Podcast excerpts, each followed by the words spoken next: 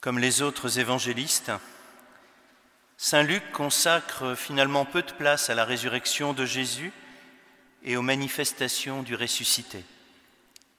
Tout tient dans le dernier chapitre de l'Évangile, le chapitre 24. Ça prend deux ou trois pages dans ma Bible. Une quinzaine de lignes pour parler de la visite des femmes au tombeau, puis de celle de Pierre au matin de Pâques. Suit le récit des disciples d'Emmaüs et enfin l'Évangile que nous venons d'entendre, qui va se prolonger par l'ascension de Jésus. On peut s'étonner que cet événement central de notre foi soit traité de façon aussi discrète. En plus, le vocabulaire utilisé, il évoque surtout le doute, la perplexité, la peur. Ainsi, les femmes au tombeau sont saisies de crainte. Quand elles en parlent aux apôtres, ces propos leur semblèrent délirants et ils ne les croyaient pas. Puis Pierre s'en retourna chez lui tout étonné de ce qui était arrivé. Viendront ensuite les reproches de Jésus aux deux disciples cheminant tout tristes vers Emmaüs, esprit sans intelligence, comme votre cœur est lent à croire tout ce que les prophètes ont dit. Plus étonnant encore, dans l'évangile de ce jour, ces mêmes disciples d'Emmaüs qui viennent de dire comment le Seigneur s'est fait reconnaître par eux à la fraction du pain, ils sont, comme les apôtres, à nouveau ébranlés quand Jésus se manifeste à nouveau. Saisis de frayeur et de crainte, ils croyaient voir un esprit. Voyez, c'est comme si Saint Luc voulait dire à ceux à qui il écrit, si vous pensez que ce serait plus facile de croire en la résurrection de Jésus s'il se manifestait à vos yeux, vous vous trompez. Voir Jésus ressuscité, ça n'a pas suffi à convaincre les apôtres. Leur réaction première, ça a été de penser qu'ils voyaient un esprit, un fantôme. Et chaque fois, Jésus doit les rassurer. La paix soit avec vous, leur dit-il. Chaque fois, Jésus doit se faire reconnaître. Voyez mes mains et mes pieds, c'est bien moi. Touchez-moi, regardez. Chaque fois, les apôtres passent de la frayeur à la joie, mais ça reste une joie timide, fragile. Est-ce que ça veut dire pour autant que le message de la résurrection soit fragile? Bien sûr que non. Mais au contraire, Saint Luc vient nous donner les clés pour comprendre ce qui a fondé cette conviction des apôtres que Jésus est bien ressuscité, qu'il est toujours vivant. Et ces clés, il nous les donne aussi à nous pour fonder notre propre foi.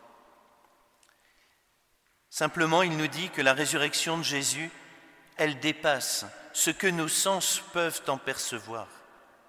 Car il s'agit bien du même Jésus et en même temps, il ne fait plus partie de notre monde mortel, périssable.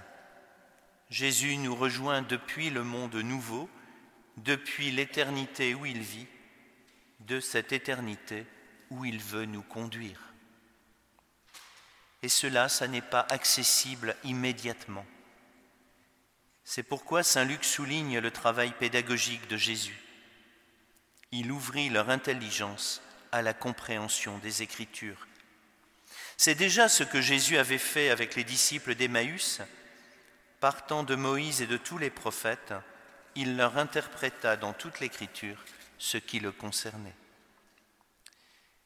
À nouveau, dans l'évangile de ce jour, Jésus redit, Il faut que s'accomplisse tout ce qui a été écrit à mon sujet dans la loi de Moïse, les prophètes et les psaumes.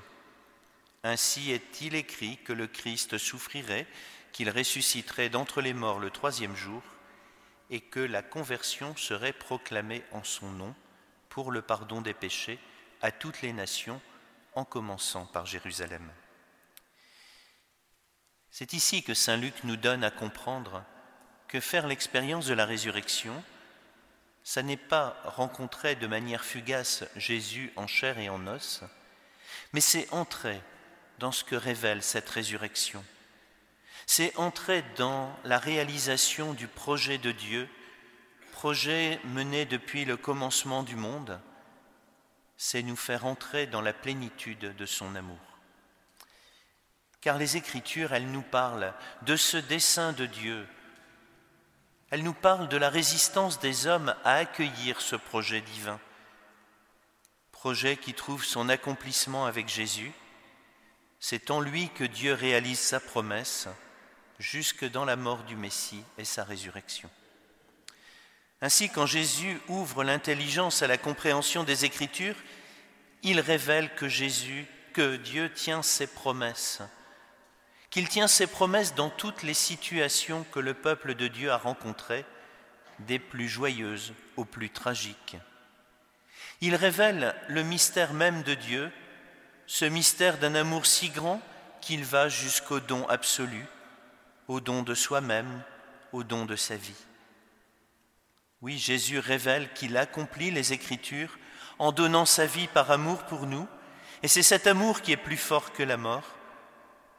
Ainsi, non seulement il ressurgit vivant au matin de Pâques, mais sa résurrection nous entraîne aussi dans la vie qui n'a pas de fin, dans la vie qui déborde la mort. Sa résurrection nous introduit dans ce bonheur de participer à sa joie éternelle. Aussi peut-être bien que l'essentiel n'est pas de croire que Jésus est ressuscité, mais qu'il est ressuscité pour nous. Et c'est ce que révèle Jésus en nous faisant entrer à notre tour, après ses apôtres, dans l'intelligence des Écritures. Car oui, c'est à notre tour de rechercher dans les Écritures comment Dieu continue à réaliser ses promesses dans notre propre actualité, au cœur des situations que nous vivons. Si Saint Luc ne s'attarde pas sur les rencontres du ressuscité, il consacre un livre entier, les actes des apôtres, pour dire comment la résurrection de Jésus agit dans les apôtres après l'ascension de Jésus et la Pentecôte. Et nous avons ainsi entendu comment Pierre prend désormais le relais de Jésus. Jésus a pu dire sur la croix, Père, pardonne-leur, ils ne savent pas ce qu'ils font. Et voilà qu'en écho, Pierre interpelle les siens, Vous avez tué le prince de la vie, lui que Dieu a ressuscité d'entre les morts. Je sais bien que vous avez agi dans l'ignorance, vous et vos chefs.